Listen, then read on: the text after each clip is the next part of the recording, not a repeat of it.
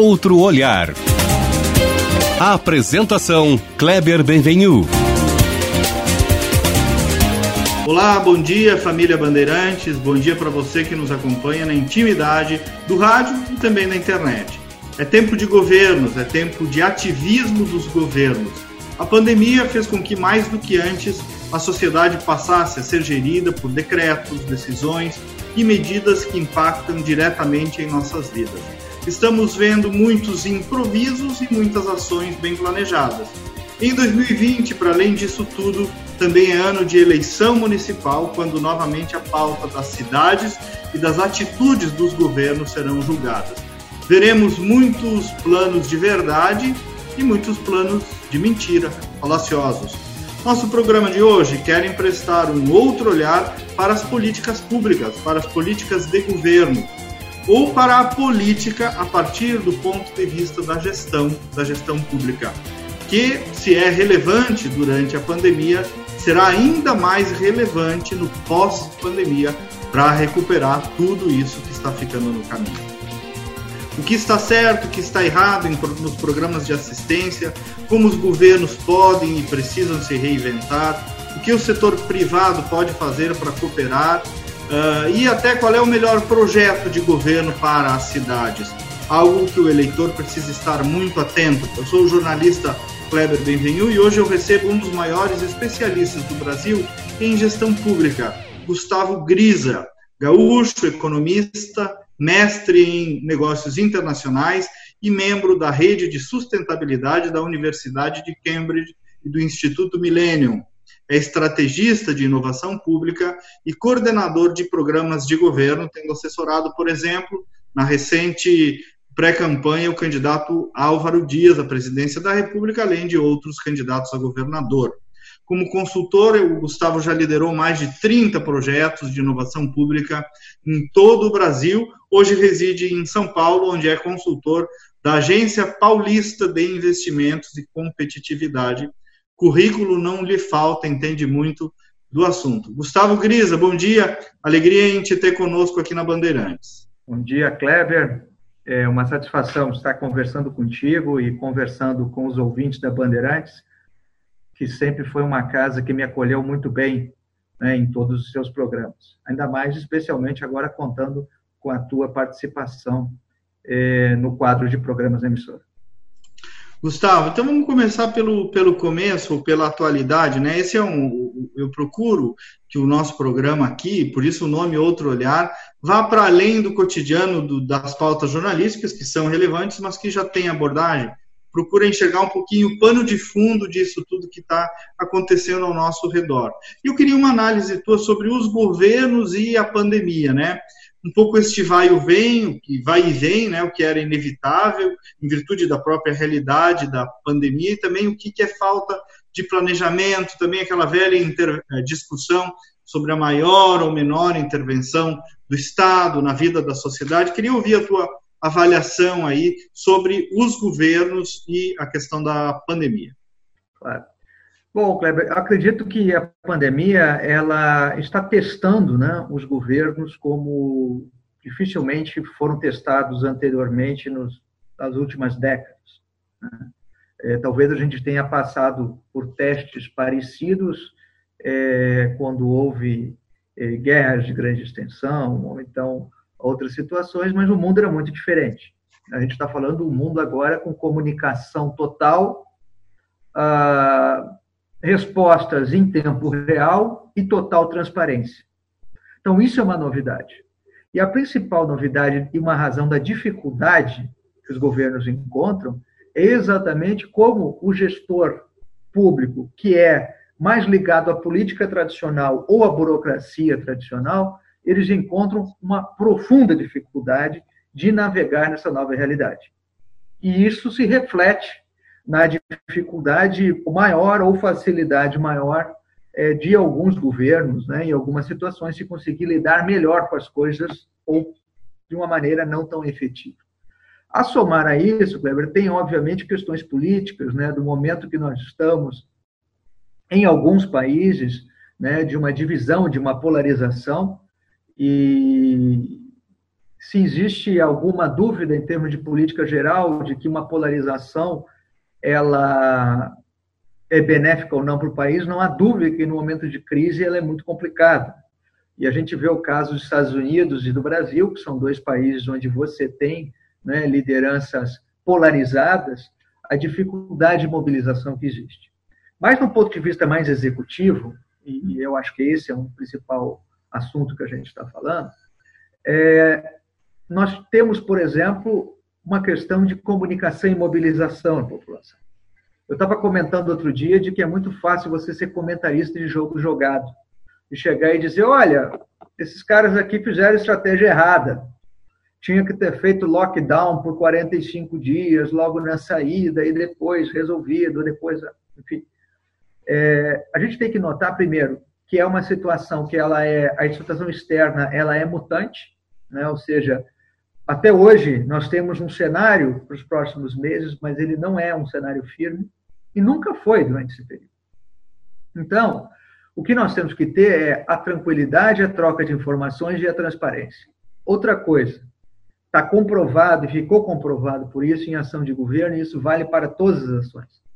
Não existe mais a voz do porta-voz e a capacidade do governo de fazer um fato andar com o caminho as pessoas, como têm informação em tempo real, e graças né, a termos a, a imprensa livre e rede social, e as pessoas interagindo em todo momento, no momento em que você posicionar alguma coisa que não for verdadeira, as pessoas vão contestar no mesmo minuto. Vão notar que isso não é realidade. Então, não adianta existir o que existia talvez no passado, que era a tentativa de se, re... de se criar é, realidades né, ou de se desmentir certas situações. Isso tudo cai por terra. E é pouca gente, Kleber, que tem já essa capacidade de compreender isso. A maioria dos políticos tradicionais e dos burocratas tradicionais, eles têm dificuldade de entender isso. Eles ainda estão com o mindset na, na realidade anterior, né, em que você tinha capacidade de mobilizar determinadas coisas, hoje você não tem. Então, essa pandemia pegou essa situação. A outra coisa é que está comprovado uma questão de economia do comportamento, que nem todas as pessoas têm um comportamento racional. Né? A, teoria econômica neoclássica, né, ela ensinaria de que as pessoas todas teriam o comportamento ótimo, que era um comportamento ah, racional. E está comprovado nessa pandemia de que a população é muito fragmentada e tem componentes de racionalidade e de irracionalidade. Então, isso é uma coisa que também tem que ser muito tomada pelas pessoas. E, finalmente, para falar de governo, nós estamos falando que a disponibilidade de recursos vai mudar muito violentamente, já está a partir de agora, vai se agravar daqui até o final do ano e entrando em 2021.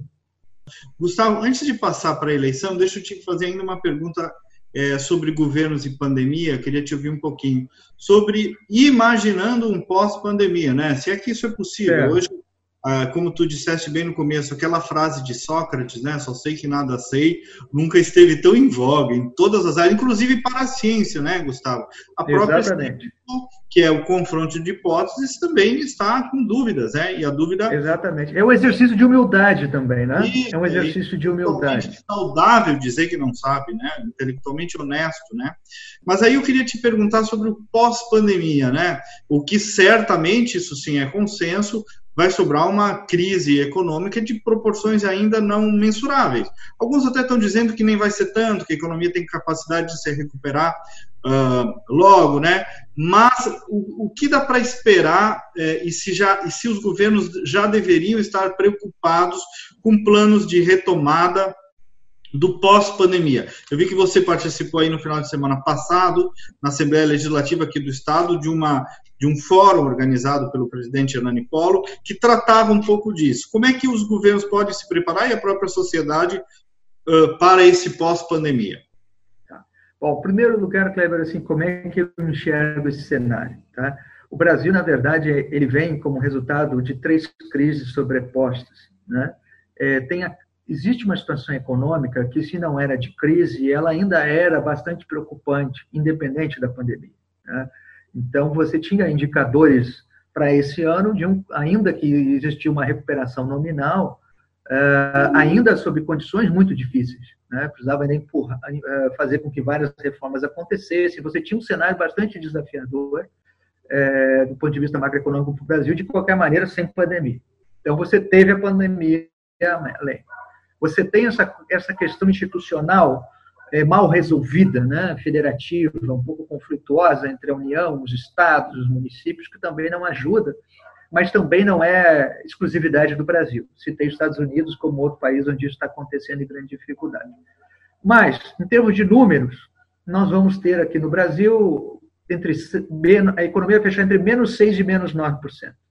Se você chegasse em dezembro do ano passado e dissesse para qualquer um que a expectativa de fechar a economia do Brasil entre menos 6% e menos 9%, será pavor generalizado. Né? Uh, então, é uma. Nem a otimista das previsões diria isso, né? Exatamente. Então, assim, tanto que o pior que nós já tivemos hoje foi menos 3 ou menos, menos 3 ou menos 4%, que foi 82 para 83, foi um dos piores anos. Né? Nós não tínhamos, não, provavelmente esse ano vai ser a pior taxa da, da história de crescimento dos últimos, das últimas décadas. Mas, claro, tem a pandemia. O que a gente pode falar do lado otimista é que as pessoas, no começo, achavam que nós poderíamos chegar até menos 20, menos 25, né? que as economias nos seus, nas suas parciais mensais poderiam medidas como menos 20, menos 30, menos 35, e nós não tivemos isso nós tivemos queda, estamos tendo queda na casa talvez próxima de dois dígitos, de menos 10 talvez, nos piores meses aí que nós tivemos é, de, de cessão de, de atividade, que foram abril e maio. Então, uh, nós temos, obviamente, um ano muito difícil, um prospecto matematicamente complicado, principalmente na questão pública. Né? É, na questão macroeconômica, haverá, obviamente, um agravamento. Você já teve as, as, as empresas que sofreram muito né, com esses meses, mas há uma possibilidade de recuperação que entre setembro e dezembro nós vamos voltar a ter dinheiro circulando na economia. Ah, apesar do agregado ser ruim, muita gente preservou seu poder de compra durante esses meses, acabou não fazendo tanto consumo e vai estar consumindo de setembro e dezembro. Então, assim, algum dinheiro vai circular na economia e o resultado que as pessoas sentirão não será tão negativo. Mas você terá, sim, agravamento de desemprego, mas o que mais me preocupa é o agravamento da conta pública, né? que é uma coisa que não chega nas pessoas tão claramente, mas tem muito a ver com isso que nós estamos conversando, que é o agravamento da, da conta pública, porque nós já tínhamos projeções muito complicadas, tanto para o Brasil quanto para o Rio Grande do Sul, sem pandemia. Né? A se somar essa dificuldade, ou seja, você teve uma queda de arrecadação óbvia né, nesses meses em que, em que tivemos uma redução de atividade, e você vai ter um aumento de gastos por conta da pandemia, porque foi necessário maior gasto com saúde, etc, etc. Então, esse cenário é muito desafiador. E é o momento dos governantes começarem a falar a verdade para as pessoas. Né? A ser mais direto com as pessoas em relação a isso. Tem que entender quais sacrifícios serão feitos, quais os ajustes que serão feitos, evitando pânico. Né? Então, é o momento de acelerar o que a gente chama de inovação pública, do processo de, de transformação, até porque, vou ser muito sincero com você, também ficou claro há alguns meses que determinadas estruturas que ninguém sentiu falta deles. Né? Várias estruturas, ninguém sentiu falta delas. Isso vale também para setores de iniciativa privada. Então, quer dizer, o nosso mundo essencial, que vai sair lá em setembro, é muito diferente do mundo que entrou em março. Né? Então, você teve alguns anos nesses quatro meses. E na questão pública é um grande divisor de águas. Aí eu faço já esse gancho com talvez o nosso próximo assunto, que seria o fato de a gente ter uma eleição municipal e a gente pergunta: será que as pessoas vão estar elegendo os mais do mesmo? Hum. Ou elegendo visões muito tradicionais de estanques, ou também não é a hora de quem bota o fogo no, o fogo no circo. Né? Não sei se ficou claro, mas assim esse paralelo né, entre a questão econômica retomada e agora a decisão política. E por que a decisão política é tão importante? Porque de todos os agregados macroeconômicos, a conta pública talvez seja mais atingida por essa crise. E por isso que tu traz aí o pressuposto de um discurso realista, é, verdadeiro, né? É, cru tanto quanto possível, mas às vezes a conexão com a esperança se dá a partir de cruezas também, a partir de dores, né? O que não conecta a esperança é em discurso mentiroso e falacioso. Né? É, e, esses dias eu vi um, um, um, aluno que eu atendo aqui num curso que eu dou, ele iniciava a sua saudação dizendo assim: Bom dia às pessoas de coragem. Disse: Olha, é, coragem todos têm, ou quase todos têm, ou imagino que tenham, mas as pessoas estão com medo também, né? As pessoas estão mexidas, estão transformadas. Quando o terreno está assim, né, Gustavo, há fertilidade para a verdade, né? Porque às vezes a falsa empolgação é, é, é terreno para falsos uh, falsos sassamutemas, né? Exatamente. Uh, então, tu traz um ponto importante aí, que é, que é justamente o que eu ia te perguntar sobre eleições. Para o que as pessoas deveriam ou deverão prestar atenção, especialmente nessa eleição de 2020? É, é, uma, é uma conjunção de coragem, determinação e serenidade. A gente tem que entender o que, que é este novo. Não é o novo aloprado. É isso mesmo que você falar. Não é o cara que joga fogo no circo. Não é o cara que vem dizendo que é o salvador da pátria. Né? É muito mais pro, programático, ou seja, você vai ter que falar mais sobre plataforma de governo, falar mais sobre conteúdo. Lembramos que programa de governo esse ano será obrigatório para a grande maioria das cidades e o programa de governo não é uma folha escrita em cima da coxa, dois dias faltando escrito da eleição e faz de qualquer jeito, entrega lá, porque ninguém vai olhar isso aqui, não tem importância mesmo, e sim uma coisa real. Por quê? Exatamente porque as pessoas, e vocês vão ver isso, né, é, até no perfil de quem vai ser eleito, na maioria das cidades, é uma coisa de responsabilidade com inovação. Então, mesmo os tradicionais, aqueles que estão buscando a reeleição, vão ter que mudar um pouco seu posicionamento. Ele é mais próximo da verdade. Tu, tu falaste aí sobre plano de governo, né? a importância do plano de governo nas eleições de 2020. Tu já participaste da concepção de planos de governo, assessoraste campanhas em concepção de planos de governo de verdade, não aquilo que tu Sim. disseste, o papelzinho na coxa dois dias antes da eleição. É, até para eventuais pré-candidatos que estejam nos ouvindo, como é que se formata um plano de governo de verdade sem estar dentro do governo? Qual é que é o caminho, qual é a metodologia, qual é a sugestão que tu queira dar para quem queira fazer um plano de governo sério? É, o programa de governo ele tem que ter um propósito, ele tem que ter uma estrutura, né? ele é uma plataforma junto. Ele tem que ter, de certa forma, a, a, um resumo da plataforma, de que forma eu estou me posicionando e não é um posicionamento genérico, tipo, Gustavo é o novo, né? o Kleber é, é pela, ou para melhorar a nossa cidade. Não são coisas óbvias e genéricas assim. É como realmente, no momento, se está posicionando. Então, tem que ter um conceito geral inicial para o programa. Segundo, você tem que olhar para a cidade e entender aonde estão as variáveis de real intervenção na cidade e aonde ela daria saltos qualitativos. Então, se nós intervirmos nisso e fizermos isso concretamente, você terá saltos qualitativos. Evitar coisas genéricas, tipo melhorar a saúde, melhorar a educação, não é, não é, é especificamente um pouco mais e de que maneira se vai fazer, da onde se vão tirar as coisas. Né? Evitar, obviamente, metas que são fora da realidade, mas as pessoas entenderem, principalmente, de que o líder entendeu o problema e sabe por onde chegar em cada um dos caminhos. Então, o programa de governo é um resumo da sua plataforma e de que maneira você quer se posicionar para a cidade e mostrar, já por esse entendimento, o quanto a gente tem, o quanto você tem um entendimento da realidade e de construção para o futuro, nos próximos quatro anos. As pessoas não vão aceitar lorotas nesta eleição. Tá? E, ao mesmo tempo, quer dizer, as coisas têm que ser uh, bem qualificadas. Ao mesmo tempo que não aceita loró, também você não vai fazer uma coisa é, sem mostrar salto qualitativo. Você tem que ter um Engraça, estratégico né? em visão. Sem interesse, porque aí não engaja, né? Exato. O Gustavo, tu falaste muito aí é, sobre inovação, né? Já falaste a trajetória está marcada pela pesquisa, pela lógica da inovação. E eu percebo às vezes, já testei isso em qualitativa, Gustavo, que inovação às vezes fica um conceito meio etéreo na cabeça das pessoas. É, no mundo prático de governos e de iniciativa privada, quando a gente fala de inovação, liga um pouco à tecnologia.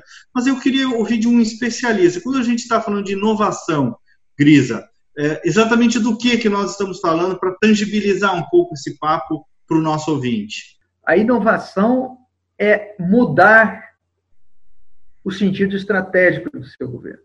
É você conseguir dar mais resposta aos desafios reais do governo e menos aos desafios da inércia da máquina e da que se percebe, se enxerga ainda como crenças antigas, tanto das lideranças políticas quanto da burocracia. Tá? É, por exemplo, é, é, é você conseguir enxergar e direcionar, por exemplo, quando o pessoal diz assim, qual é o problema mais grave em governo? Perguntam para mim seguidamente, Kleber. É problema de corrupção? Não é. Você que trabalhou em governo, a gente sabe que, claro, não sei com exceções, né, que existe quando quadrilhas ou sujeitos extremamente desqualificados, mas geralmente ela é pontual, né? Ah, o principal problema é a falta de, de recurso? Não é. O principal problema de governo é a falta de direcionamento. É a falta de condição de fazer aquilo que é o mais estratégico e de maior impacto. E as pessoas tendem a enxergar a inovação achando exatamente que é os Jetsons, né? Que você vai ter um, uma cidade do futuro ou um estado do futuro. inovação não, é fazer educação diferente.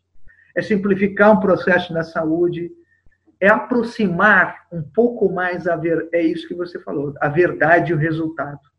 Né? Então, a inovação pública ela, ela se apresenta em vários pontos. Claro, tem a economia da inovação também, tem a simplificação é, de processos, né, redução, mas principalmente trazer novidades mais próximas das pessoas e lá na ponta, nas diferentes áreas, seja saúde, seja educação, seja economia, porque com o tempo, e principalmente aí nas décadas de 70, 80, 90, os governos passaram a se distanciar das pessoas a se distanciar das respostas que as pessoas precisam e muito se ensimesmar na máquina burocrática. Então a gente desconstrói isso. Isso é a inovação. É o impacto diferente que a gente vê em diferentes áreas. Para mim, isso é fazer inovação, inovação real. E essa inovação ela não é feita sem resistência, sem ranger de dentes e, com, e sem diplomacia. Né? Não, é uma, não é uma mágica. Eu digo que o processo de inovação pública ela é uma luta diária Uh, e também é uma luta de comunicação, né, que as pessoas consigam perceber isso. E às vezes também é uma luta de confronto, né, que pode ser feita, que não precisa ser feita destrambelhadamente, mas porque normalmente inovação, né, Gustavo, desacomoda interesses, tira pessoas de zonas de conforto, então isso necessariamente gera confrontos, uh, adversidades que fazem parte do caminho. Política existe também para isso, né? Mas, Gustavo, eu queria, nós estamos nos aproximando uh, do final, uh, talvez alguns gaúchos estejam te ouvindo pela primeira vez, embora tu tenha um nome muito conhecido no mercado, tem uma postura pública muito discreta. Para finalizar, gostaria de te ouvir um pouco aí sobre a experiência paulista, de um gaúcho paulista agora, como foi a tua migração para São Paulo e a tua experiência aí uh, no governo, no, no Invest São Paulo e no governo do governador João Dória para finalizar aí e nos despedindo do, dos nossos claro. ouvintes. É, o, o, governo João Dória ele se destaca por ser um governo extremamente técnico. É, você tem é, secretários com perfil muito técnico, assessores com perfil muito técnico e um próprio líder que tem uma abertura a ouvir ponderações técnicas. Uh, o Estado de São Paulo tem uma característica interessante, é, que o governo do Estado ele possui uma força muito grande. Né? Você tem uma estrutura do Estado muito bem montada, eh, se beneficia de ter uma certa continuidade. Né? Essa continuidade é uma certa continuidade, porque a gente sabe que na política nem não significa o mesmo partido exatamente continuidade, porque estão cabeças diferentes, mas existe uma certa continuidade, né? e existe um grau de eficiência. Eu digo muito claramente e isso não é uma coisa dessa gestão, é uma coisa do legado de São Paulo. São Paulo, enquanto Estado, hoje tem uma estrutura décadas à, à frente de Rio de Janeiro e Rio Grande do Sul, por exemplo. E a experiência e, de viver aí em São Paulo, Gustavo, está sendo boa? Com certeza. Né? É, é uma, é uma cidade que ela oferece é, se a pessoa sabe né, se alocar geograficamente, é, uma praticidade muito grande. Mesmo que ela tenha um ritmo muito frenético, ah, existe uma praticidade. Uma outra coisa, segurança pública. A segurança pública realmente está nos índices, isso já faz muito tempo. Né? Ela é sensivelmente, comparando então principalmente, ela tem índices muito melhores do que Rio de Janeiro, Rio Grande do Sul e Minas, por exemplo. Isso a gente sente no dia a dia. Né? Apesar de ser uma metrópole, ah, você tem algumas condições. E é uma caixa de ressonância nacional. Agora, existe um outro ponto que nós, daí no Rio Grande do Sul, né, em outras. É, e é a mesma coisa que acontece nos Estados Unidos, com Nova York, Califórnia, né? É que existe uma sensação óbvia de que você é o centro do país, você contra e você não precisa dos outros. Né? Você tem uma dificuldade. Então, quer dizer, fica clara a, a, o desafio dos estados periféricos. Né? Os estados periféricos, como o Rio Grande do Sul e outros, quer dizer, tem que conseguir se inserir nessa economia nacional que essa economia nacional se tornou uma economia muito paulista. E isso é um traço. Então, aí falando da vida aqui, às vezes a gente passa dias e que quem menos se tem contato é paulista. Né? Se tornou uma cidade muito como uma Nova York, né, uma cidade muito cosmopolita, onde você tem gente de todos os lugares diferentes, né, um que o outro paulista. Isso fez também que São Paulo se modernizasse né, São Paulo tirasse aquele pensamento paulista cristalizado e virasse uh, um local global né, dentro da, da, da, América do Sul e do, e do, do hemisfério sul. Gustavo Grisa, te ouvindo e aprendendo contigo, fiquei pensando aqui para a gente finalizar e me despedir de ti, que a inovação, a mensagem que tu traz é a seguinte: a inovação está na verdade. E a verdade depende de inovação também para vir à tona, né? Obrigado, meu querido amigo. Kleber, Parabéns pela tua trajetória aí, pelo teu trabalho, sucesso e que o Rio Grande do Sul continue te demandando aí, porque tu é, é sempre nosso. Sempre, sempre. Estou sempre à disposição. Uh, satisfação né, de conversar contigo e estar tá conversando com o pessoal aí do Sul. Eu sei da grande audiência que tem a Band e te parabenizar pelo programa e por essa nossa conversa né, tranquila, aberta e, e propositiva. Então, um abraço, sucesso e fiquem tranquilos e resilientes, que isso vai passar, né? mas a gente tem que praticar inovação. Né? Nós temos que ter a verdade, a coragem, a determinação. Obrigado, Kleber. Isso aí, a mensagem deste sábado é inovação, verdade. E vai passar. Fé, portanto, também. Gustavo Grisa, obrigado para você que nos acompanhou também. Um ótimo sábado e até o próximo programa.